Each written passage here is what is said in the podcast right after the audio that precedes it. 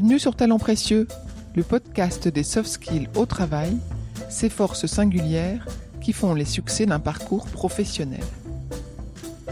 Grâce à un invité différent à chaque épisode, nous cherchons à savoir quels sont les soft skills, autrement appelés compétences comportementales, qui permettent aux individus d'être épanouis et performants dans leur métier et dans leur mission. Je suis Perrine Corvézier. Je suis Amélie Dag. Ensemble, nous avons fondé la société Human Learning Expedition qui produit ce podcast. Vous trouverez les notes de cet épisode ainsi que les ressources et références sur le site humanlx.com, h u m a n l x.com à la rubrique podcast.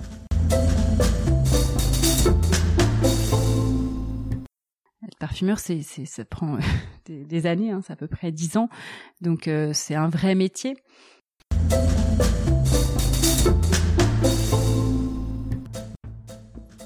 Dans l'épisode que vous allez entendre, je suis reçue par Sonia Constant. Elle est parfumeur, ou née, et également créatrice de la jeune marque de parfum Elle Paris.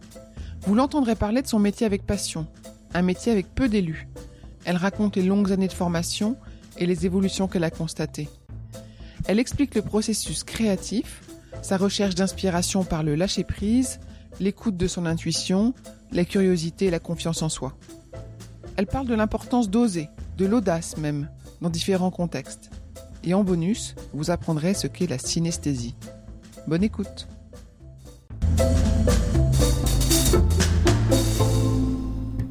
Bonjour Sonia.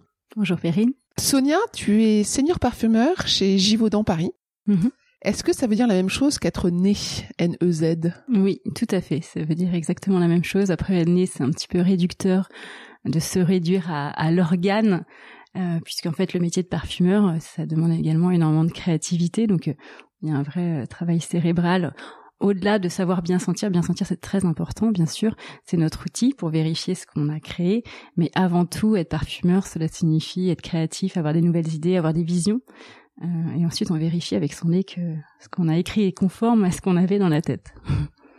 Je vois de ton profil LinkedIn que tu as euh, contribué ou créé même euh, plus de 50 fragrances ces dernières 5 années. T'en- crées autant que ça?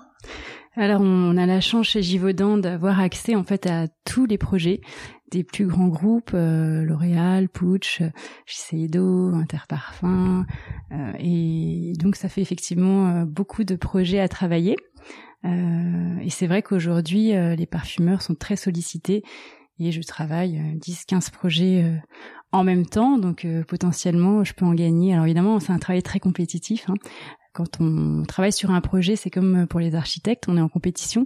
Donc on commence, on est déjà en compétition en interne chez nous et on est aussi en compétition avec euh, d'autres sociétés concurrentes comme Givaudan et IFF. Euh, et après c'est l'entonnoir, hein. il y en a sur les 30 soumissions, il y en a 20 qui sont gardées, puis 10, puis 5, puis 3, puis 2, puis 1. Donc la chance de gagner, elle est quand même minime en fait quand on regarde. Euh, voilà. Mais comme on a beaucoup de projets chez Givaudan, on a un peu plus de chance aussi de gagner des choses visibles. On a des très jolis projets, euh, voilà, qui sont assez visibles sur le marché. Donc, Tu peux en citer quelques-uns qu'on peut retrouver Mhm. en ce moment en parfumerie? Oui, alors j'ai beaucoup travaillé euh, sur la marque Narciso Rodriguez, que j'affectionne particulièrement parce que j'aime beaucoup le travail de Monsieur Narciso Rod- Rodriguez et j'aime beaucoup sa personnalité également.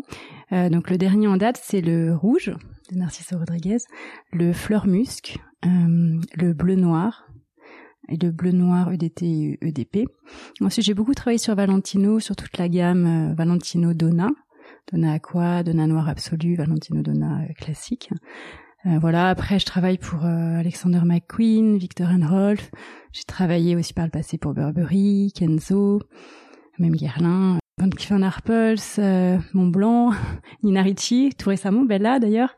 Euh, voilà, beaucoup, quasiment toutes les marques en fait. euh. Des parfums féminins exclusivement ou pas spécialement? Non, alors j'ai j'ai travaillé les deux. J'ai vraiment fait des parfums masculins et féminins. Après, c'est vrai que j'ai peut-être une patte. Chaque parfumeur est un peu plus orienté féminin ou masculin. J'ai peut-être une patte un, un tout petit peu plus féminine, mais euh, mais voilà, je fais les deux et j'aime faire les deux. Et tu ne travailles que sur des fragrances haut de gamme parce qu'il y a des parfumeurs qui font aussi tout ce qu'on a dans notre quotidien comme odeur, j'imagine. Tout à fait. Donc, euh, le métier de parfumeur se divise en ce qu'on appelle la parfumerie fine et la parfumerie euh, de consumer hein, de, pour la consommation. Donc la parfumerie fine, c'est toutes les marques que je vous ai citées précédemment, les marques de luxe. Après, dans la parfumerie fine, il y a aussi ce qu'on appelle la parfumerie de masse, voilà, avec des marques un, peu moins luxueuses. Il y a Mango, il y a Zara, après on travaille du Avon, il y a du Natura pour le Brésil. Et puis il y a les produits de grande consommation, donc c'est les parfums pour les shampoings, euh, les déodorants, les gels douche, les crèmes, crèmes pour les mains, euh, les produits pour la vaisselle, pour la machine à laver. Donc tout ça c'est aussi parfumé, c'est un peu moins visible, on s'en rend moins compte, mais c'est un travail très technique, euh, très difficile parce qu'il y a aussi un prix à respecter qui est plus bas que celui qu'on peut avoir en parfumerie de luxe. donc c'est un, ça demande des, des je dirais des, compétences différentes. Euh, peut-être un peu plus de créativité sur la parfumerie de luxe, euh, mais plus de technicité sur la parfumerie grande consommation. Et donc tu choisis en rentrant, enfin en tout cas tu as, des compétences que tu développes dans un secteur que tu peux pas appliquer dans l'autre. J'imagine tu peux pas tout d'un coup décider d'aller répondre à un appel d'offres sur une lessive. Euh, non, effectivement, au départ, bon, assez rapidement quand même, les profils des parfumeurs se définissent avec le management. Euh, c'est pas, c'est, bon, pas toujours nous qui choisissons parce que en fait, il y a énormément de gens qui postulent pour être parfumeurs. Givaudan a sa propre école de parfumerie et c'est euh, chaque année des milliers de personnes qui proposent. Et malheureusement, il y a un, deux, peut-être parfois trois élus chaque année, donc ça fait peu d'élus. Euh, donc euh, on est déjà content d'entrer à l'école de parfumerie quand on veut être parfumeur. Et bon, bah alors certains veulent déjà d'emblée faire du consumer product euh, parce qu'ils ont un profil plus technique et d'autres veulent faire plutôt du luxe. Après, c'est en fonction des places, de, de voilà, des, des, des, demandes, des besoins de la société en fait. Est-ce que tu peux nous raconter comment se passe un brief pour un parfum euh, et puis ensuite peut-être aller jusqu'à la, la création, la mise sur le marché? Je me rends pas compte à quel moment tu interviens. Alors en fait, euh, donc euh, la société Givaudan est briefée sur un, projet. Donc on, on, vient en général avec une équipe de plusieurs parfumeurs. On a aussi une évaluatrice qui est responsable du compte et un commercial euh, également responsable du compte. On reçoit donc le brief, c'est sous forme très souvent d'un PowerPoint. Euh, donc ça peut être une vidéo, ça peut être des images, ce sont des mots. Il y a souvent une target aussi. Est-ce que c'est pour les 15 25 Est-ce que c'est plutôt pour les 25 35 euh, Voilà. Est-ce que c'est plutôt quelque chose de frais, plus oriental, plus floral? Donc on, est quand même assez guidé. Parfois les, les briefs sont très libres, parfois ils sont plus guidés. Euh, ça dépend. Et ensuite, donc chaque parfumeur va exprimer euh, sa créativité par rapport au brief et va faire ce qu'on appelle une soumission. Donc peut-être on va être 10 parfumeurs chez nous, chez Givaudan, à être briefés euh, sur le prochain euh, Victor Rolf par exemple ou le prochain Lancôme. Et voilà chaque parfumeur va faire une proposition euh, ça se traduit par un, une proposition olfactive avec un liquide ou ça, oui. vous aussi vous répondez par un PowerPoint Non, pas du tout. Alors oui, si, si aussi, on a effectivement des équipes marketing avec qui on travaille euh, conjointement et étroitement et on, on met également en image euh, le parfum que l'on a créé, mais on commence surtout. Bon, déjà, on peut travailler avec le marketing sur les idées aussi. En général, le parfumeur, euh, quelqu'un qui a des idées, normalement, c'est aussi pour ça qu'il a fait ce métier. Et donc, il crée. Alors très souvent, on part d'un accord assez brut. C'est vraiment, euh, ça peut être même cinq, six produits, un accord assez fort, complètement inattendu, assez nouveau, assez disruptif. Donc ça, c'est vraiment la partie créative euh, du métier de parfumeur. Et donc chaque parfumeur va présenter son idée. Et effectivement, avec des gens du marketing, euh, ces idées vont être illustrées euh, avec une pyramide olfactive, avec les matières qui, sont comprises dedans. Est-ce qu'il y a du cacao? Alors il y aura une image de cacao. S'il y a un nouveau captif, ce sont des molécules que Givaudan développe exclusivement pour Givaudan. Et voilà, on va mettre ça un petit peu en, en lumière pour mettre la créativité de Givaudan et du parfumeur en avant donc par des images effectivement. Ça peut être un film, hein, ça a déjà été fait. Donc chaque soumission va être effectivement illustrée en images. Et ça, c'est montré au client.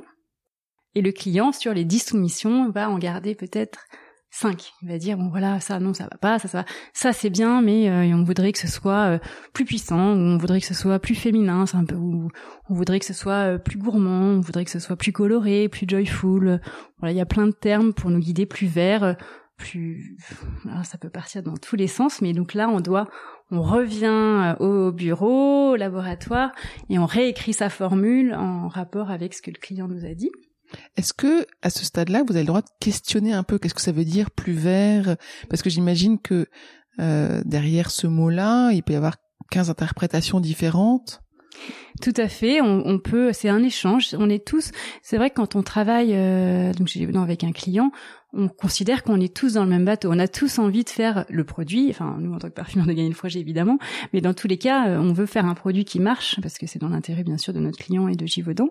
Donc, euh, on a tous envie de faire le meilleur produit et bien sûr qu'il y a un échange. Euh, si on me dit euh, oui plus fruité, alors est-ce que je vais peut-être répondre est-ce que c'est plutôt fruit rouge ou plutôt un fruit jaune? C'est que c'est plutôt euh, une framboise ou plutôt une poire? Ou est-ce que voilà. Donc effectivement, on peut aiguiller. Parfois, le client est très précis, a des demandes très précises. Parfois, il nous laisse aller. Il dit, je veux juste que ce soit plus des notes fruitées, pas forcément, enfin, qu'on décrive le fruit, mais quelque chose d'assez abstrait, mais juste plus fruité, par exemple. Et donc, si tu arrives dans la shortlist, ensuite tu reproposes une adaptation mmh. et, et, tu gagnes. Mmh. Admettons. Qu'est-ce qui se passe après? Donc Du coup, le projet est lâché ou c'est toi qui continue? Déjà là, il s'est passé en général euh, beaucoup beaucoup de rendez-vous, d'allers-retours, énormément de formules, peut-être 200, euh, 300, parfois 1000 euh, essais avant d'arriver et, d'effectivement gagner. Alors, ça dépend des projets. Euh, euh, mais voilà, admettons qu'effectivement on, ait gagné le projet, on est au courant du packaging, euh, du flacon. Alors ça, ça peut être aussi un petit peu plus en amont. Parfois, on, y a accès, ça peut nous aider dans la création du parfum pour être bien en lien avec euh, avec les couleurs, les formes. et puis parfois, on le découvre au moment où on gagne le projet, en fait. voilà, bah, une fois que c'est mis sur le marché, il y a des interviews avec les journalistes. voilà, on est assez sollicité au niveau euh, PR en fait. On voyage, on, on, participe vraiment à la communication du parfum. De plus en plus, euh, on nous demande de faire des vidéos. Voilà, on va parler du parfum devant 50 journalistes. Donc il y a un vrai travail. Le métier de parfumeur a beaucoup évolué. Au début, il était vraiment derrière dans son labo, dans son, j'ai envie de dire, dans son bureau toute la journée à faire des formules. Aujourd'hui, on demande au parfumeur d'être beaucoup plus visible et d'avoir des, il a plus de casquettes. Il doit avoir des qualités d'orateur, il doit savoir s'exprimer, il doit faire rêver d'une certaine façon dans son discours. Euh, il, il doit presque incarner la marque d'une certaine façon. Donc on nous demande beaucoup plus que ce qu'on demandait à l'époque en fait. Même si tu es chez un prestataire mm. euh, et chez une marque qui collabore avec plein d'autres marques, on te demande quand même de d'accompagner ta création, en fait, de représenter ta création. Oui. Alors encore ça dépend des, des clients, mais la mais la plupart du temps euh, aujourd'hui et de plus en plus on nous demande et, c'est, et parfois, enfin, on voyage beaucoup. On peut voyager aux États-Unis, au Moyen-Orient, pour aller faire la promotion du parfum. Et en général, c'est très apprécié que le parfumeur puisse se déplacer. Et, enfin, les marques aiment vraiment que le parfumeur puisse être là. C'est vraiment un plus. Les journalistes aiment bien avoir le parfumeur. Et est-ce que tu peux du coup être consulté euh, sur le flacon, le packaging, le pack, le nom, etc. ou pas? Alors, euh, donc quand on nous le montre en cours de développement, on peut, bon, libre à nous bien sûr de de faire des commentaires. Euh, après, euh, libre à eux de, prendre en compte. Après, c'est pas notre métier, clairement. En tant que en tant que parfumeur, on sait faire du parfum, on n'a pas notre mot à dire sur le packaging, le flacon. Euh, voilà, chacun son son métier. Et c'est une démarche de création qui est plutôt solitaire ou euh, en équipe chez Givaudan? Le métier de parfumeur chez Givaudan et aussi comme ailleurs, c'est alors c'est solitaire dans, le moment où on crée la formule. Là, on est vraiment seul euh, face à sa recette en fait, face à ses lignes et à ses chiffres qu'il faut remplir. Euh, mais ensuite, dans l'évaluation, euh, on, on, travaille avec une évaluatrice qui sent le parfum avec nous, qui va donner son avis, qui connaît très bien euh, le client, qui connaît très bien la gamme de produits qu'a déjà développé le client, et donc va nous aiguiller. Euh, euh, voilà, c'est vraiment une étape avant de montrer au client. Elle est censée anticiper les commentaires du client pour que le jour où on présente la note au client, le client soit vraiment content. C'est un peu comme qu'un peintre qui aurait un peu la tête dans le guidon devant sa peinture et qui n'a pas beaucoup de recul.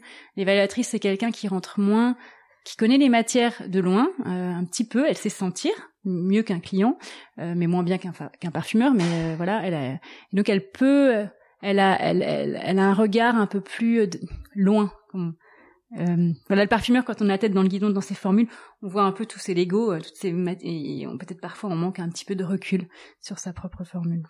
Et en tant que créateur donc artistique, c'est pas gênant de recevoir des commentaires sur sa création? Alors ça dépend s'ils sont constructifs, euh, c'est bien sûr très intéressant.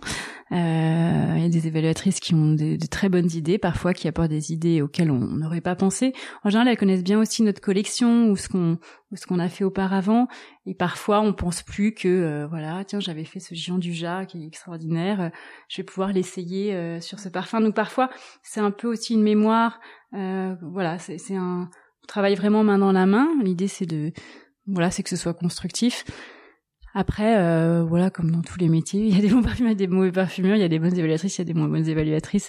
Euh, voilà, après, il faut bien s'entendre, mais souvent, on travaille avec des gens avec qui on ça fit bien, évidemment. C'est sûr que sinon, c'est un petit peu compliqué. Hum. Est-ce que tu as recours à de plus en plus de technologies pour concevoir, créer? Oui, alors déjà, on, bon, on a des captifs, c'est des molécules euh, qui sont créées exclusivement pour Givaudan par des chimistes. C'est des molécules qui n'existent pas dans la nature, donc euh, parce que voilà, dans l'ancienne parfumerie, on ne jouait qu'avec les, les molécules contenues dans les naturels. Hein. Vous savez qu'un naturel, quand on parle d'une essence ou d'un absolu, en fait, il cela contient à peu près 50 molécules isolées. Euh, donc on, on, a accès à des molécules qui n'existaient pas dans la nature. Donc au niveau créatif, voilà, c'est la calone par exemple, ça avait donné naissance euh, à des parfums comme Aquadidio, New West, euh, Lo Parkenzo, voilà, les Tin Maltol, ça avait donné naissance à Angel, et puis bien après La Vie est belle. Euh, donc c'est des molécules qui n'existent pas dans la nature et, et, qui ouvrent le champ des possibles. Donc ça c'est intéressant. Après il y a, y a des technologies comme le Headspace qui permettent en fait de capter euh, de d'éviter de, couper une plante ou une fleur, donc de préserver la nature. Et c'est un système de, on, met comme un, un, verre, un globe sur une fleur par exemple, et euh, pendant deux heures il faut faire un, il y a un système d'aspiration qui va aspirer les molécules qui sont projetées euh, de la fleur, ça va les emmener sur un filtre, et après ce filtre on peut l'emmener en laboratoire et avec un solvant neutre on peut récupérer les molécules qu'on va passer en chromatographie en phase gazeuse, et on va, cela va nous donner les quantités et les molécules euh, que la fleur diffusait. Euh, et donc on va pouvoir recréer l'odeur euh, de la fleur en laboratoire. Et cette technologie, elle permet aussi du coup, j'imagine, d'avoir la formule de n'importe quel autre parfum? Euh, oui, alors ça, oui, alors effectivement en chromatographie, on peut aussi injecter les parfums de la concurrence. Donc ça, c'est aussi des choses que, qui existent depuis fort longtemps. Après, chaque maison a quand même alors ses propres captifs, c'est-à-dire c'est des molécules que n'ont pas les autres maisons. Donc ça permet de, de boucler quand même une formule. voilà, si, si plus on utilise de captifs dans une formule, plus le concurrent ne pourra pas la copier. Et ensuite les naturels. Euh, alors les notes de synthèse évidemment, hein, c'est à peu près les mêmes partout, ça dépend un peu des qualités. Mais après il y a les, quand même les qualités de naturel. Si on utilise une lavande, et notre concurrent et notre lavande, ça va quand même pas donner la même chose. Donc euh, évidemment, ça donne une idée, euh, et voilà. Mais c'est, ça donne jamais, effectivement, euh, c'est jamais aussi beau que l'original, heureusement. Tu m'as parlé à un moment donné comme une chimiste. Qu'est-ce que tu as eu comme formation Est-ce que tu as toujours voulu être parfumeur? Euh, alors effectivement, j'ai fait des études de chimie. Euh, c'est vrai que j'ai fait l'ISIPCA et à l'époque, pour faire l'ISIPCA, il fallait euh, faire un, parcours de chimiste. Bon, il que j'étais assez douée en maths et chimie. Euh, mais moi, j'ai toujours voulu faire de la création. Donc, au début, je connaissais pas le métier de parfumeur et je suis pas une fille de parfumeur. Ni euh, personne dans la parfumerie dans ma famille. Euh, du coup, j'ai connu assez tard le métier et c'est plutôt, je voulais être designer, je voulais ouais, euh, je des objets, euh, architecte, euh, voilà. Enfin, en tout cas, je, je, voulais être dans la création. Je regardais vraiment des écoles plutôt de, de création, jusqu'au jour où j'ai découvert qu'effectivement le métier de parfumeur existait en feuilletant une revue de la Chambre de commerce de Versailles. Et là, j'ai quand j'ai en fait quand j'ai vu le métier de parfumeur, j'ai dit c'est un métier qui existe. Peut, un... je vais pouvoir gagner ma vie à faire des parfums, c'est extraordinaire. Je veux faire ça. Et j'ai eu la chance de faire un stage chez Givaudan, donc un été, j'ai fait de la pesée pour euh, des parfumeurs. Donc là, j'ai vraiment vu ce qu'était le métier de parfumeur et c'était comme une évidence ce qui a fait un peu peur à ma famille puisqu'ils savaient très bien que c'était un métier euh, où il y a très peu d'élus. Donc euh, on me dit tous mais regarde autre chose, tu vas peut-être pas y arriver. Mais euh, je voilà, j'ai suivi mes convictions, mon intuition et et j'ai pas lâché mon but en fait. c'est intéressant. Je reviens sur sur des créations. Est-ce que pour toi c'est important que tes créations elles marchent, c'est-à-dire qu'elles se vendent, elles performent? Quelle est ta, réaction, ton ressenti par rapport à un succès commercial ou un échec commercial? Euh, alors oui, on espère tous quand même quand on a travaillé euh, parfois 4-5 ans sur un projet euh, qui va fonctionner. Après, il y a bon dans, dans les projets des clients, il y a quand même des, des parfums qui sont à but plus commercial que d'autres. Euh, il y a des choses qui sont un peu plus niches. Il y a des parfums pour des collections, comme là j'ai fait des parfums pour la collection Ferragamo, donc Victor Rolf ou euh, Alexander McQueen. c'est de toute façon des parfums où euh, c'est très éphémère, c'est ça Ouais, il y a déjà très très peu de points de vente. bien sûr qu'on espère tous que ça va marcher, mais ce sont pas des parfums qui ont été écrits pour plaire au plus grand monde. Ce sont au contraire des parfums qui ont une forte signature olfactive, qui vont certainement plaire et, et émouvoir quelqu'un très euh, de façon très puissante, euh, mais pas tout le monde. C'est-à-dire que c'est vraiment des, par vrais partis pris. Donc euh, et donc c'est une parfumerie assez différente de la parfumerie plus plus commerciale où c'est vrai qu'il y a des tests consommateurs et donc le but c'est quand même de plaire à un plus grand nombre puisque ce qui va être dans la bouteille ce sera le très souvent le parfum qui a eu les meilleurs résultats de test. Donc donc voilà. Et dans ta profession, il y a des rankings de parfumeurs, ou il y a des, je sais pas, il y a des prix, il y a des, vous êtes, vous discerne des prix? Alors euh, il y a euh, effectivement tous les ans, et un peu, on a un peu notre tapis rouge à la Fragrance Fondation, euh, les Fifi Awards, où effectivement sont récompensés les meilleurs parfums par catégorie, donc le meilleur féminin, le meilleur masculin. Après il y a plusieurs catégories. Il y a la catégorie luxe, premium, il y a plus mass market, euh, il y a la catégorie niche. Donc euh, voilà, chaque année j'ai un parfum qui est en tout cas qui qui est récompensé dans dans une catégorie. Et le meilleur féminin, c'est quoi? C'est le c'est le plus créatif ou c'est le plus vendu? Ah non, alors là c'est vraiment normalement le plus créatif le plus joli techniquement. C'est ça, ça comprend un, un ensemble de. Alors c'est vraiment le parfum parce qu'il y a aussi des prix pour le flacon, pour le packaging, pour la pub. Hein, donc le prix sur le parfum, il, il parle vraiment que du parfum. Euh, et là, c'est non, ça récompense vraiment la créativité. C'est d'ailleurs c'est pas forcément en lien avec euh, le top seller. Euh, n'est pas forcément celui qui aura reçu le prix du meilleur euh, du meilleur parfum. Euh, voilà dans dans ces genres de prix. Et qu'est-ce que tu penses de l'émergence des parfums personnalisables? Euh, mais Je pense que c'est bien parce que c'est vrai que bon, faut avoir un, quand même un vrai budget pour faire ça. En général, c'est pas donné. Quoique maintenant, il y en a vraiment à tous les prix, mais euh, je pense que c'est bien parce que euh, y a il y a quelques personnes qui ont envie de rentrer dans ce processus de création. Euh, après, euh, c'est vrai qu'il y a voilà être parfumeur, c'est, c'est, ça prend des, années, hein, c'est à peu près dix ans. Donc euh, c'est un vrai métier. Donc après, quand on a quelqu'un en face, on sait pas forcément le métier. Je, je, je sais pas, hein, moi j'en, j'en, fais pas pour l'instant, mais euh, je sais pas. Est-ce que le parfum sera aussi bon que peut-être quelque chose qui aura été fait par des experts? Ça c'est pas à moi de juger. Mais euh, voilà, parfois c'est vrai que c'est des prix euh, très chers et je, après ça permet de, de travailler avec des matières premières plus exclusives, plus chères aussi. Euh, donc ça c'est intéressant, on peut vraiment les overdoser euh, à la demande du client. Oui, moi je trouve ça intéressant. Je pense que si j'avais euh, eu de l'argent et que j'étais pas parfumeur, je pense que j'aurais envie de, faire mon parfum personnalisable. Est-ce que tu as déjà refusé de travailler sur un projet? Aujourd'hui, alors j'ai la chance d'avoir dans une bonne période où j'ai gagné pas mal de choses. Et donc je suis très sollicitée par beaucoup de clients, toutes les marques. Et ben, moi je, n'ai que demain un nez et je peux pas travailler sur tout. Je suis aussi beaucoup sollicitée en interne dans ma société par les évaluatrices, les commerciaux qui veulent que je travaille sur les projets donc aujourd'hui, euh, oui, j'ai la chance de pouvoir euh, choisir en fait les projets sur lesquels je travaille. Et tu refuses pas par rapport, tu refuses par rapport à ton temps, euh, mais pas forcément par rapport aux valeurs?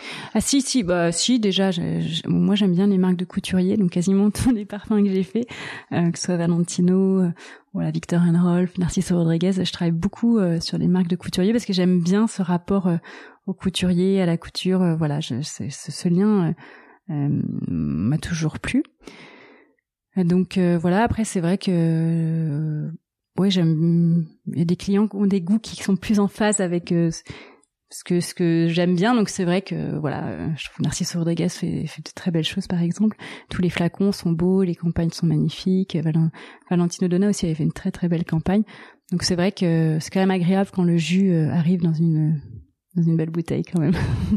Et comment est-ce que tu entretiens tes outils de travail qui sont euh, ta tête, ton nez, tes mains?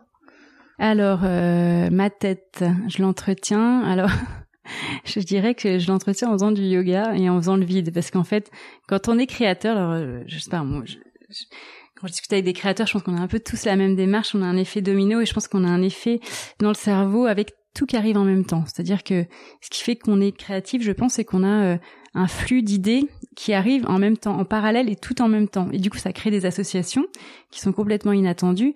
Mais le problème, c'est que c'est en, c'est en continu. et donc, il y a des moments, c'est vraiment très fatigant, en fait. Parfois, j'ai juste envie de dire euh, stop parce que j'arrive pas, en fait, pratiquement à, à créer tout ce que ma tête me propose de créer. Toutes les idées qui arrivent dans mon cerveau, je peux simplement pas euh, j'ai pas le temps de les mettre sur papier à chaque fois et en plus qu'après ce soit pesé par mon assistante. Donc euh, donc euh, j'ai besoin de faire un break j'ai besoin de aussi de me retrouver alors j'ai besoin de s'il y a trop de monde autour de moi j'arrive plus à créer par exemple. S'il y a trop d'activités s'il y a trop de bruit s'il y a j'ai besoin de faire le, le vide et de ouais de me retrouver dans un lieu où où je peux vraiment faire le vide dans la tête. C'est vrai que s'il y a trop de choses à faire, un peu euh, un peu carré à faire dans la journée, euh, voilà, faire les devoirs des enfants, on peut, il y a plus de place pour la créativité. En fait, moi, je parle beaucoup de Big Bang dans la tête. C'est à un moment donné quand le vide, en fait, l'univers a horreur du vide, donc il y a, y a un effet qui se passe, c'est que, et c'est pour ça que je beaucoup, je pratique beaucoup la méditation. Parce que faire le vide, en fait, c'est très compliqué, ça paraît simple comme ça, mais faire le vide dans sa tête, c'est une, certainement une des choses les plus compliquées. Et ça demande beaucoup d'entraînement. Mais quand on arrive à faire ce vide, euh, c'est là que les idées lumineuses, enfin l'intuition en fait arrive. Et il faut beaucoup d'intuition dans ce métier parce que c'est, si on c'est pour refaire les mêmes choses qui ont déjà été faites, finalement c'est pas très intéressant. On peut bien sentir, mais voilà, c'est avoir des idées de génie, ça c'est autre chose et c'est ce qu'on espère en tout cas avoir euh, cette forme d'illumination qui n'arrive que quand euh, le cerveau est dégagé de toute idée, de tout de toute pensée en fait, négative, positive, peu importe. Hein, ça, je parle aussi des idées, des pensées positives. Euh, il faut faire le vide. Donc ça, c'est une pratique. Donc ça, ton cerveau, tu, tu fais le vide, yoga, mm. méditation. Ouais. Ton nez, comment est-ce que tu euh, bah, le, nez, euh, bah déjà, je fume pas beaucoup. moi, je fume social, hein, donc je fume pas beaucoup, donc ça c'est bien. Sinon, j'évite tous les médicaments par, enfin, tout ce qui est quand je suis enrhumée, à part du sérum physiologique, je mets rien d'autre dans mon nez. C'est hyper important. Une seule fois, je me suis retrouvée à cause d'un produit, euh, je à base de soufre, je sais plus, en tout cas être anosmique. Et alors là, c'est vrai que j'ai eu très très peur. Donc euh, sérum physiologique, c'est tout. Eau de mer, stérimar, ces trucs-là. Et puis la troisième, c'était... Je, parlais de tes mains, peut-être Les mains euh, Les mains. Pas plus que ça Dans le métier de parfumeur hmm. Je sais pas, pour doser, pour... Ah, c'est pas moi qui pèse mes formules. J'ai on, a, on a la chance d'avoir une assistante euh, chaque parfumeur a une assistante qui a des doigts de fée et qui nous pèse nos formules. Et comment tu travailles avec elle justement? C'est intéressant. Est-ce que parce que pour lui dire plus de, je sais pas, plus de lavande et ah non, je l'écris ma formule. C'est comme une recette de cuisine. En fait, j'ai un logiciel euh, informatique qui s'appelle Sphinx et j'écris mes formules. C'est une quantité, enfin une ligne, un ingrédient, une quantité. Par exemple, je vais mettre 10% de lavande, c'est beaucoup. 5% euh, on va dire de lavande. Je vais mettre 2% de citron. Donc dans ta tête, la... les volumes hmm. sont déjà chiffrés. Oui. D'accord. Elle, elle s'écrit quand j'écris ma formule, ça se ça s'écrit aussi dans ma tête en fait, ou c'est déjà dans ma tête et je l'écris. Enfin, ça peut être l'un ou l'autre. Euh, mais parfois, quand on commence dans la parfumerie, on se trompe. Hein. C'est-à-dire qu'on a une idée et la réalisation, euh, c'est pas tout à fait ce qu'on avait dans la tête. Il nous faut quelques essais avant d'y arriver. Après, plus on a de d'expérience et plus euh, effectivement ce qu'on a en tête ça arrive euh, très rapidement. C'est dans ta tête en fait. Ouais, ouais, bon ça c'est normal, hein, c'est des millions d'essais. Au bout d'un moment, ça rentre. et est-ce que tu peux l'appliquer dans d'autres secteurs? Est-ce que je sais pas, tu quand tu cuisines, tu as euh, des capacités, des facilités ouais, C'est super lié effectivement le métier de parfumeur et la cuisine. Après, hein, beaucoup de parfumeurs aiment cuisiner. Moi, j'aime pas trop cuisiner. J'adore bien manger, mais je, je, crois pas que je sois une très bonne cuisinière, euh, mais c'est oui, bah bien sûr. En fait, euh, les associations en parfumerie, elles peuvent certaines, en tout cas, peuvent être euh, réutilisées en alimentaire, enfin en cuisine, et inversement en cuisine, euh, on peut utiliser des associations, par exemple un plat thaïlandais à base de kombawa, voilà, de, de citronnelle, de lait de coco, de riz, tout ça. C'est des choses qu'on peut mettre en odeur. Un plat indien, un curry, ça va donner des idées. des cocktails, par exemple, un cocktail à base de gin tonic. Moi, j'ai fait beaucoup, j'ai beaucoup travaillé autour des notes un peu quinine, gin tonic, euh, Schweppes, des mojitos. Bon, ça, c'est des choses, euh, voilà, qui ont déjà beaucoup été vues, mais oui, c'est très, très lié, en fait. Tu t'inspires dans tes voyages? Beaucoup. Oui. Est-ce que tu vas jusqu'à créer une marque, peut-être? euh, oui, en fait, euh, alors je voyage beaucoup avec mon mari. Euh, des voyages un peu, pas, enfin, pas là où tout le monde a été en général. C'est et euh, ce que j'aime dans ces voyages, c'est que justement, euh, ce lâcher prise dont je parlais tout à l'heure, en fait, ce vide, je, je, je l'obtiens parce qu'en fait, quand on voyage et qu'on est dans un terrain inconnu et qu'on découvre un paysage complètement inconnu, en fait, il y a ce moment, en fait, comme c'est nouveau, comme on l'approche de rien, il y a ce moment de vide qui se crée dans la tête, on est juste subjugué par ce qui se passe et, on, atteint ce moment qu'on cherche à travailler en méditation, par exemple. En fait, on l'atteint quand on est en voyage. Et, c'est ça qui me plaît dans le voyage. Et, et le mouvement aussi m'a toujours, euh, je sais pas, le fait de marcher ou d'être dans un train euh, ou d'être dans un avion, le, fait d'être que le corps soit en mouvement, euh, je, trouve ça assez euh, libérateur pour l'esprit et la créativité. Voilà, et puis le fait de laisser la, voir la nature, voilà, j'étais en Botswana il y a pas longtemps. Euh, c'était le passage des éléphants le matin très tôt. C'était des oiseaux qui venaient boire dans dans, dans le, le puits d'eau qui était juste à côté de notre maison. Et puis à chaque heure de, la journée, c'était un autre animal. Après, c'était des, éléphants. Euh, euh c'était vraiment un spectacle. Et c'est vrai que c'est des moments où euh, il y a vraiment des idées intéressantes qui apparaissent. Mais parce que c'est des moments où on est seul, on n'est pas dans le brouhaha, on n'est pas dans l'activité, dans le train-train, et, c'est des moments où, ouais, l'illumination, elle est là. Et du coup, je, quand je suis en voyage, j'ai toujours un carnet de voyage, je suis avec mon Moleskine, euh, et puis j'écris en fait des bouts de formules, je commence à écrire des associations. Euh, puis je rencontre bien sûr des fleurs incroyables que j'avais jamais rencontrées. Là, j'ai rencontré une fleur qui s'appelle euh, Yesterday, Today or Tomorrow. Et elle a un autre nom, elle s'appelle Kiss Me Quick, je trouve ça super joli. en fait, parce que simplement, elle sent pas, au, elle sent à différents moments de la journée. Ça, c'était à Victoria Falls euh, au Zimbabwe. Et voilà, et du coup, je me balade avec ma petite mallette euh, pour faire des headspace. Donc, c'est la technique dont je, je parlais tout à l'heure. Et je vais attraper les odeurs que je rencontre lors de mes voyages.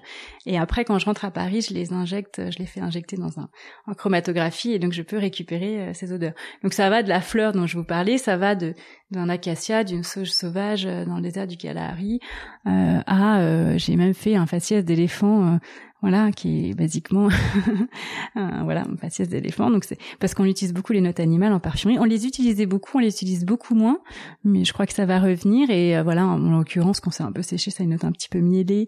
Euh, finalement, c'est il y a quelque chose, ça sent le foin, hein, parce que comme les éléphants sont végétariens, euh, finalement, c'est pas c'est pas très, c'est enfin c'est pas désagréable comme odeur et c'est des choses qu'on pourrait utiliser en parfumerie.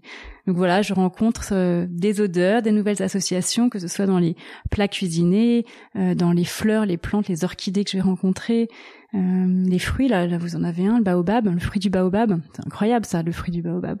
Ça a une odeur un peu acidulée, fruitée, ça ressemble un peu au fruit de la passion mais sans le côté butyrique. Voilà, c'est hyper intéressant. Donc j'ai découvert ça. Côté quoi? Comment? Butyrique, c'est c'est le côté un peu par, euh, trop mûr, à kiwi trop mûr. D'accord. En parfumerie, on dit c'est butyrique. Voilà, donc ça c'est par exemple, je suis revenue du Botswana et j'ai fait plein d'essais autour du baobab du fruit et aussi du baobab l'arbre parce qu'en fait l'écorce elle a aussi une odeur hyper intéressante.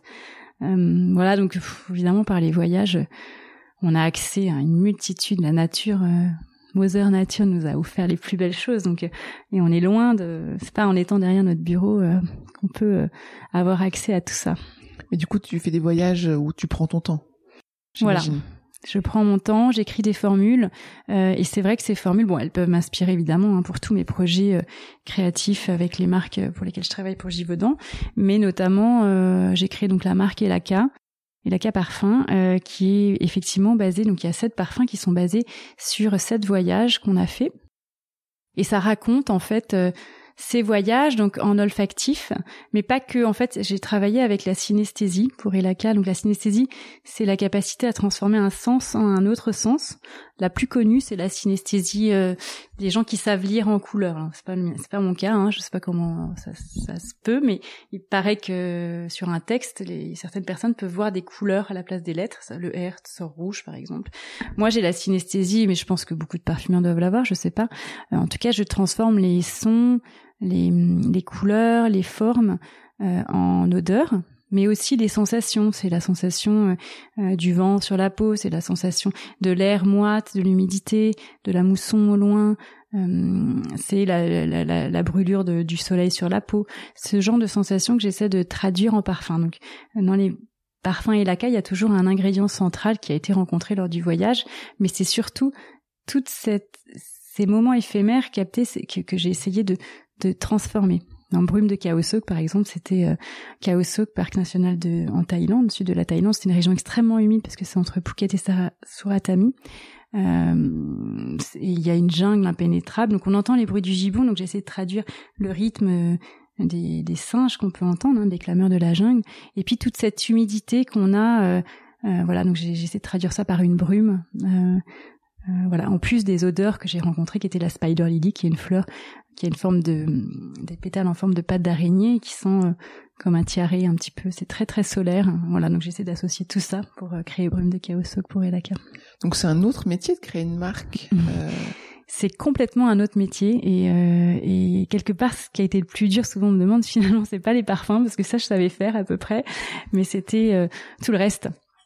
Mais heureusement, j'ai été accompagnée par mon mari et, beaucoup d'autres personnes également hein, qui ont travaillé dessus. Euh, mais c'est vrai que ça a été un vrai, c'est vraiment énormément de travail. C'est un vrai engagement, euh, mais c'est très excitant. J'imagine que du coup, tu là pour le coup, tu peux donner ton avis sur le flacon, le nom, le packaging et tout ça, non? Alors là, on a dessiné le flacon avec mon mari. Le flacon, il a une forme de d'appareil photo Leica parce qu'on est tous les deux, enfin surtout mon mari d'abord, mais moi aussi, je le suis euh, devenu photographe. Euh, le Leica, c'est vraiment l'appareil photo iconique euh, des grands photographes reporters.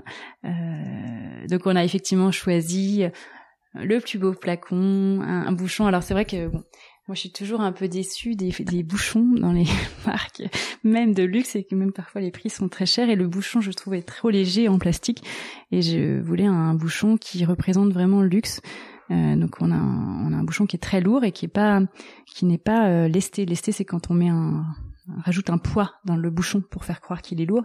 Voilà. Donc euh, tout est vrai dans cette marque. Il y a beaucoup d'authenticité c'est bien moi le parfumeur derrière la marque, c'est bien moi qui ai créé la marque avec mon mari, euh, c'est bien moi qui ai fait les parfums, c'est bien moi qui ai, qui ai fait ces voyages, c'est bien moi qui suis allée chercher toutes ces odeurs que je ramène dans le flacon et qui ai vu tout ce que je raconte. Il y a beaucoup de poésie aussi dans Elaka, chaque parfum en fait est un poème olfactif, un poème euh, amoureux.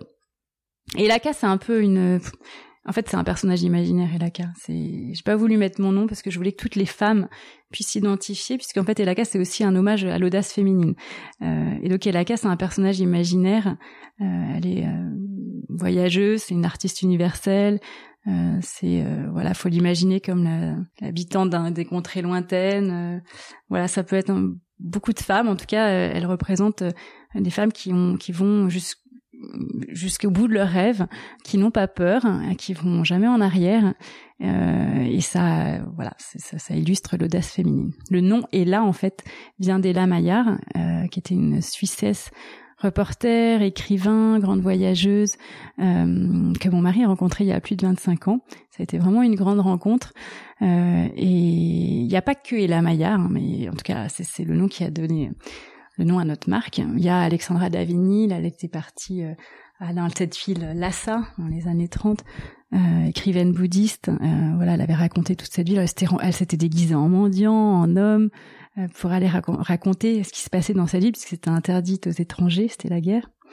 Euh, il y en a plein d'autres. Il y a un Amelia Earhart qui avait traversé l'Atlantique, première femme à avoir traversé l'Atlantique dans les années 30. Euh, Karen Dixon, elle qui avait monté sa ferme africaine, qui avait ensuite écrit, euh, voilà, qui sont affranchis de tous les préjugés, qui ont en général quitté un milieu assez bourgeois pour aller vraiment vivre leur passion. Euh, et, et voilà aller au-delà des préjugés en fait. Donc c'est un petit peu l'idée, l'ADN de, la marque Elaka Parfum. Je vois que tu documentes des, enfin, les histoires de ces femmes. Mm. Tu fais des recherches. T'es es curieuse de nature? Ouais, Ouais, ouais, je suis très curieuse. J'aime beaucoup lire. J'aime beaucoup la littérature. Euh, j'aime le mot, j'aime le verbe. En fait, c'est pour ça qu'il y a beaucoup de poésie dans la marque, euh, parce que je trouve que c'est magique ce qu'on peut traduire avec les mots. Ça fait euh, rêver. Et ouais, toutes ces femmes, j'ai toujours été impressionnée par euh, ces femmes audacieuses. Déjà, ma meilleure amie quand on était jeune, Marie-Alexandra, elle se reconnaîtra peut-être. Veilleux, elle avait fait le tour du monde, je crois à 20 ans en sac à dos euh, elle avait fait HEC, elle avait, fait des choses assez incroyables j'ai toujours été impressionnée par euh, ces femmes brillantes. En plus, elle était belle, elle était brillante, elle était intelligente, elle avait fait le tour du monde. Et je, je ouais, je, c'est vrai que j'ai toujours été impressionnée par l'audace féminine, ouais. C'est quelque chose que tu as l'impression d'avoir aussi toi, l'audace? Est-ce que tu, tu le mets en œuvre avec ta création de marque, par exemple? Oui, déjà avec la création de, bon, déjà avec mon métier, parce que par rapport à ma famille, euh, c'est pas du tout un chemin qu'on me destinait.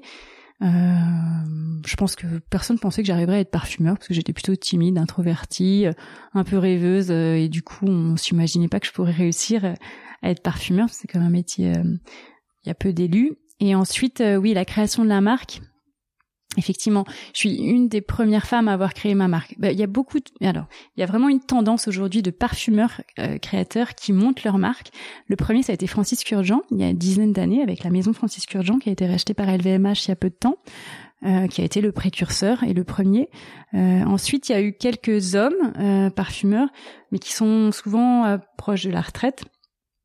Et il n'y a pas eu de femme parfumeur en fait qui a créé sa maison de parfum. Donc en ça, je suis la première. Et en, ça effectivement il y a une audace. Et je suis encore euh, euh, jeune je sais pas mais en tout cas euh, je suis pas encore à la retraite. Euh, voilà et donc effectivement c'est aussi une façon de dire euh, bah pourquoi pas nous? Pourquoi pourquoi il y a que des hommes qui créent leur marque? C'est tout à fait possible de le faire. Après il y a un homme dans ma vie qui m'aide hein. je suis pas toute seule à faire tout évidemment. Mais voilà, en ça, oui, je pense qu'il y a une forme d'audace avec Elaka, parfum. Mm. Et collaborer avec son mari, tu disais que c'est ton mari qui est avec toi. Mm. Euh, est-ce que c'est compliqué? Est-ce que c'est simple? Pour toi euh, Bah, c'est assez simple parce qu'on s'entend bien, on a les mêmes goûts. Alors c'est facile pour choisir les flacons, les les concepts. Bon, les voyages, on les a fait ensemble, donc euh, non, c'est assez facile. Euh, ce qui est ce qui est plus compliqué, c'est qu'on est devenu un peu une entreprise à ce côté. Bon, voilà, euh, on est vraiment, bah, comme on a tous les deux un travail en fait à plein temps, on fait la euh, en plus, et donc euh, effectivement, on travaille tout le temps. c'est voilà, donc c'est peut-être ça qui est un peu compliqué, c'est de plus avoir beaucoup de temps libre, surtout qu'en plus on a quand même deux enfants. donc voilà, on, on, manque un peu de, de, de temps libre, mais on voilà, c'est une aventure super super excitante, donc euh, on est content. Ça fait combien de temps que vous avez lancé? On a lancé il y a pas longtemps, en décembre dernier. Mais euh, en fait, on réfléchit à cette marque depuis longtemps. Moi, depuis avant même que je commence à être parfumeur, en fait, j'étais plutôt dans les boutiques genre Annie Goutal, Serge Lutin, Screed, euh, donc il y a une vingtaine d'années, hein, il n'y avait pas du tout de marque niche, il y avait même pas encore Frédéric Mal à cette époque. Et c'est vrai que j'aimais particulièrement la parfumerie de niche, je, elle me faisait rêver quand j'allais chez Serge Lutin. Je, je sais pas, ça m'évoquait des belles matières. Je, j'ai pas, ça me, ça me faisait plus partir peut-être que d'autres parfumeries. Euh, et donc j'avais toujours effectivement eu en tête euh, un jour d'avoir cette liberté créative, de pouvoir produire et faire euh, véritablement euh, ce que ce que j'ai en moi, voilà, sans sans frein, sans après. Voilà, c'est quelque chose de très personnel en fait. Et là, c'est quelque chose de beaucoup plus personnel. Et vous êtes distribué déjà dans On a à peu près 48 points de vente. Oui, on est en France. Euh, on a deux points de vente. On est au Bon Marché chez Liquide. On est en Russie, au Tsum de Moscou, Tsum de Saint-Pétersbourg et la Vremenagoda. On est en Allemagne. On a une dizaine de points de vente. En Italie également, euh, une dizaine de points de vente. Euh, là, je viens d'ouvrir Amsterdam la semaine dernière. Euh, donc le Néderlande euh, avec 8 points de vente chez Skins Cosmetics. Euh, on est aussi à Isetan au Japon, euh, on est en Roumanie, euh, je crois qu'on est en Espagne aussi. voilà, donc on ouvre petit à petit. Là, on va s'attaquer au Middle East. voilà, donc on a été assez vite en fait sur international. On on a ouvert beaucoup de portes assez rapidement. Et on est content puisque souvent on nous ouvre, on nous accueille les bras ouverts dans des beaux points de vente. On cherche vraiment et la casse une marque très exclusive. Donc on, on, est dans les plus beaux points de vente à chaque fois dans, dans chaque pays. Et c'est la stratégie de la marque en fait. Il y a d'autres parfums qui vont être créés pour Elaka? Oui, il y en a déjà un qui va sortir euh, bientôt, le prochain. Voilà, puis après on aura un rythme d'un ou deux lancements par année, je pense. D'accord. Est-ce que tu pourrais me, sans trop réfléchir, me citer un succès professionnel, le premier qui te vient à l'esprit, et nous raconter ce que ce que c'était que ce succès euh, alors ce sera forcément dans la parfumerie vu que j'ai toujours été là-dedans. Euh, bah, je pense que mon premier succès finalement c'est mon premier parfum créé. Ça a été euh, l'Aqua Allegoria Tiare Mimosa pour Guerlain. Euh, donc il y a maintenant ça remonte, hein, y a je sais plus 10 ou 10 ans, peut-être 15 ans, je sais plus. Euh, c'est un parfum que j'avais fait avec à l'époque Sylvain de la Courte qui était chez Guerlain en tant qu'évaluatrice. Et euh, bah voilà, j'étais contente, j'étais très jeune parfumeur et euh, m'avait donné ma chance. Et euh, c'est vrai qu'il y a aussi une question de ça. Je pense quand on est jeune parfumeur, quelqu'un qui a envie de donner la chance à un jeune qui a encore rien fait, qui a rien signé, donc c'est un petit peu euh, voilà, c'est comme de demander à un architecte de faire sa maison alors qu'on sait, il a jamais rien fait, donc c'est quand même assez courageux. Donc je la remercie pour ça. Et ouais, voilà, c'était. Qu'est-ce que tu avais mis en œuvre, peut-être pour la première fois, pour que ça marche? Beaucoup de travail. En fait, le métier de parfumeur aujourd'hui, ça suffit pas d'être créatif seulement. Euh, ça suffisait à l'époque où il y avait que quelques lancements par année. Aujourd'hui, il y a tellement de lancements, il y a tellement de compétitions que c'est vraiment la force de travail quand même qui fait la différence. Et c'est suivre ses intuitions, euh, c'est croire en ce qu'on fait. Euh, et c'est ouais suivre ses intuitions. Je crois que c'est vraiment important quand on a une ligne directrice. Moi, très souvent, les projets que j'ai gagnés, euh, il y a quand même des projets où j'ai l'impression d'être guidée. Alors moi, je suis assez spirituelle, hein. euh, mais il y a quand même des projets où, d'une certaine façon, on est guidé. Mais il faut se laisser guider et il faut être sensible à cette au-delà des choses un peu invisibles et qui font que on, fait les bons choix en fait. Euh, et il y a des projets où je sens ça et des projets où je le sens moins. Et pourtant, je vais travailler autant, mais les projets où je sens que je suis guidée, très souvent, ils arrivent au succès. Mais c'est c'est très très une approche très spirituelle. Et est-ce que tu penses que tu peux travailler et développer cet aspect de d'écouter son intuition ou de, mm. de mieux se connaître ou s'écouter soi-même? Bah justement encore une fois par euh, une pratique du yoga et de la méditation. Là encore c'est et c'est aussi des choses que qu'on évoque dans la marque Elaka Parfum puisque c'est l'idée de retrouver son moi profond, pas celui euh, que la société a voulu pour nous, celui que notre maman ou notre papa, si bien qu'ils nous aiment, mais c'est encore euh, vraiment ce qu'on est au plus profond nous, qu'est-ce que notre âme nous, dit de ce qu'on est. Et en fait, ça, on, arrive à être en connexion justement lors de méditation. Pour moi, c'est des, expériences assez fortes où on peut euh, être en communication justement avec son moi profond. Et c'est là qu'en fait on on sait ce qui est juste et ce qui est pas juste en fait, mais non, pour plein de choses, pas que pour la, la création, mais euh, je crois que on a tous une petite voix. Alors moi, je me disais toujours quand j'étais petite, mais oh, je savais euh, pourquoi j'ai pas écouté. Je savais pas ce que c'était que cette petite voix quand j'étais petite. Je me disais mais bizarre parce que je sais à chaque fois que je me trompe, c'est quand j'ai pas écouté ma petite voix. Et maintenant, j'ai compris que ma petite voix, c'était mon moi profond en fait, tout simplement. Et donc maintenant, j'écoute beaucoup. Et euh, quelques fois, j'écoute pas, mais ça, ça rate pas. Je je me trompe. mais parfois, on est têtu. Mais euh, ouais, suivre son intuition et, et savoir s'écouter. Euh, mais ça demande de, de de lâcher prise et de pas forcément toujours écouter les autres. Si, si bienveillants peuvent être, enfin, ça veut pas dire que les autres vous veulent du mal, mais c'est juste que on, on sait soi-même ce qui est bon pour nous en réalité. On, on, sait, on, sait, au plus profond de nous le, le chemin et ce qu'il faut faire, mais la plupart d'entre nous, et je me mets dedans, hein, on n'est pas capable d'entendre, on n'est pas capable d'écouter. Mais en fait, la réponse, elle est là pour tout, mais c'est juste qu'il faut être, euh, faut être présent à soi-même, je crois. Mais du coup, quand tu te mets en situation de, de création, mhm. Je t'imagine du coup avec un tapis par terre dans une salle cloisonnée, euh, ah sans odeur. J'aimerais bien, mais malheureusement, euh, le contexte euh, n'est pas du tout comme ça au bureau. C'est quand même beaucoup d'activités, beaucoup de monde, beaucoup de. Mais c'est ça qui est compliqué justement à gérer pour moi et effectivement, pour moi, c'est pas la meilleure façon de, de créer, mais c'est un contexte avec lequel il faut faire avec. Mais c'est vrai que c'est un contexte, en tout cas pour la marque Elaka, où je travaille complètement différemment en fait.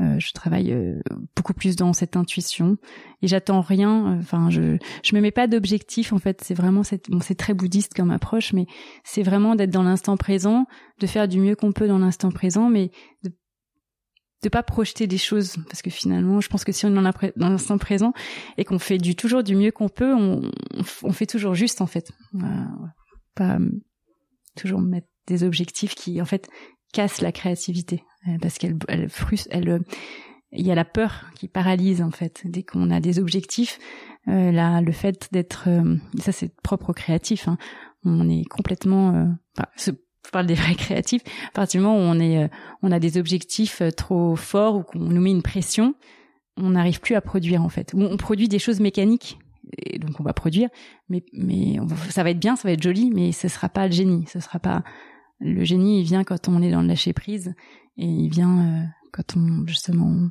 on, a ces moments de de temps, de ces, ces parenthèses en fait. Euh, c'est ouais, le silence. Qu'est-ce que tu donnerais comme conseil à un jeune ou une jeune qui voudrait être parfumeur, qui rêve d'être parfumeur? Qu'est-ce que tu pourrais lui dire? Euh, bah déjà qu'il y aille et qu'il qu'il qu'il écoute ses rêves, qu'il qu'il qu'il ose parce que c'est vrai que aujourd'hui quand même il faut oser. C'est vrai que je, moi j'ai beaucoup de jeunes parfumeurs qui qui tapent à ma porte, qui veulent être mon trainee et bon, j'ai pris un trainee et finalement, euh, c'est vrai que celui que j'ai pris, c'est celui qui a le plus osé. Euh, parce que je me suis dit, mais dis donc, celui-là, il a vraiment envie et ça m'a touché en fait. Euh, donc, Qu'est-ce qu'il euh, avait fait pour te démontrer son envie? Il avait écrit sur LinkedIn, mais comme plein d'autres. Mais euh, bon, il avait un nom que je connaissais, donc bon, je, ça m'a un petit peu parlé. Et après, il a pas. C'est vrai qu'il a vraiment été très tenace à m'écrire beaucoup, à me poser des questions sur ce que j'avais fait, sur mes parfums. Euh, il était très curieux de, de, de plein de choses du, bah, du métier de parfumeur, donc c'était beaucoup de questions, beaucoup de voilà et euh... je sais pas, ça m'a touché. Ça a du été coup, récompensé. Ouais, en tout cas pour lui. Mais euh... ouais, faut oser, faut être curieux, il faut faut pas avoir peur. Et c'est vrai que les pas de place pour les timides entre guillemets c'est un peu triste parce que ça veut rien dire c'est pas parce que quelqu'un est timide et ose pas qu'il est moins bon que quelqu'un d'autre mais quand même ça démontre euh, bah ça démontre une vraie envie je pense euh, quelqu'un qui va y aller qui va pas avoir peur euh. et qui va montrer son envie ouais l'exprimer oui l'exprimer mm. et quelqu'un qui rentre sur le marché du travail de manière un mm. peu plus générale mm. qu'est-ce que tu lui donnerais comme conseil? Euh, bah déjà, euh, enfin, je pense qu'il faudrait qu'on, enfin, moi, je, moi, j'ai eu la chance de faire le métier que je voulais, qui me passionne, et je pense qu'on donne toujours mieux dans ce qui nous plaît. Donc, euh, c'est ce que je dis mes enfants quand ils me demandent qu'est-ce que je dois faire, maman, qu'est-ce que tu penses que je devrais faire Je dis mais ce que ce qui te plaît, ce que tu as envie de faire, c'est ce que tu feras de mieux de toute façon.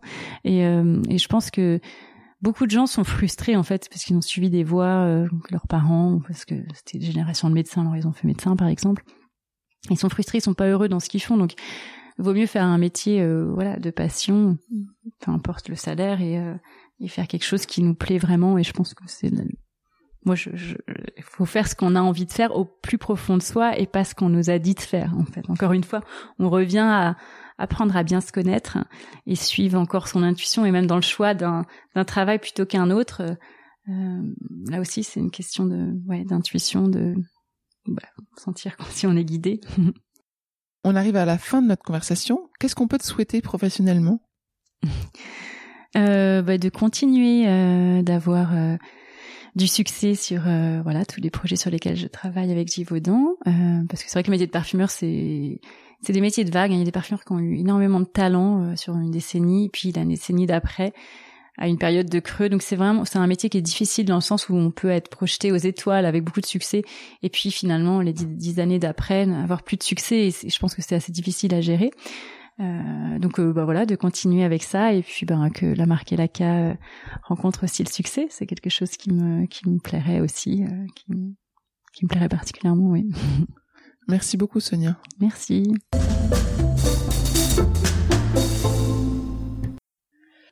Nous espérons que vous avez apprécié ce podcast autant que nous avons aimé le préparer et l'enregistrer. Si vous aimez Talent Précieux, le meilleur moyen de le soutenir est de laisser un avis 5 étoiles et un commentaire sur Apple Podcast. Cela permettra à d'autres de le découvrir également. Abonnez-vous à Talent Précieux, vous serez ainsi notifié des nouveaux épisodes. Talent Précieux vous est proposé par la société Human Learning Expedition ou HLX nous concevons et mettons en œuvre des programmes originaux et impactants destinés à révéler et développer les soft skills des individus pour en faire des acteurs épanouis et performants dans l'entreprise du 21e siècle. Pour en savoir plus sur HLX, connectez-vous sur humanlx.com ou suivez-nous sur Facebook, Instagram, sur LinkedIn ou sur Twitter. À bientôt pour de nouveaux épisodes.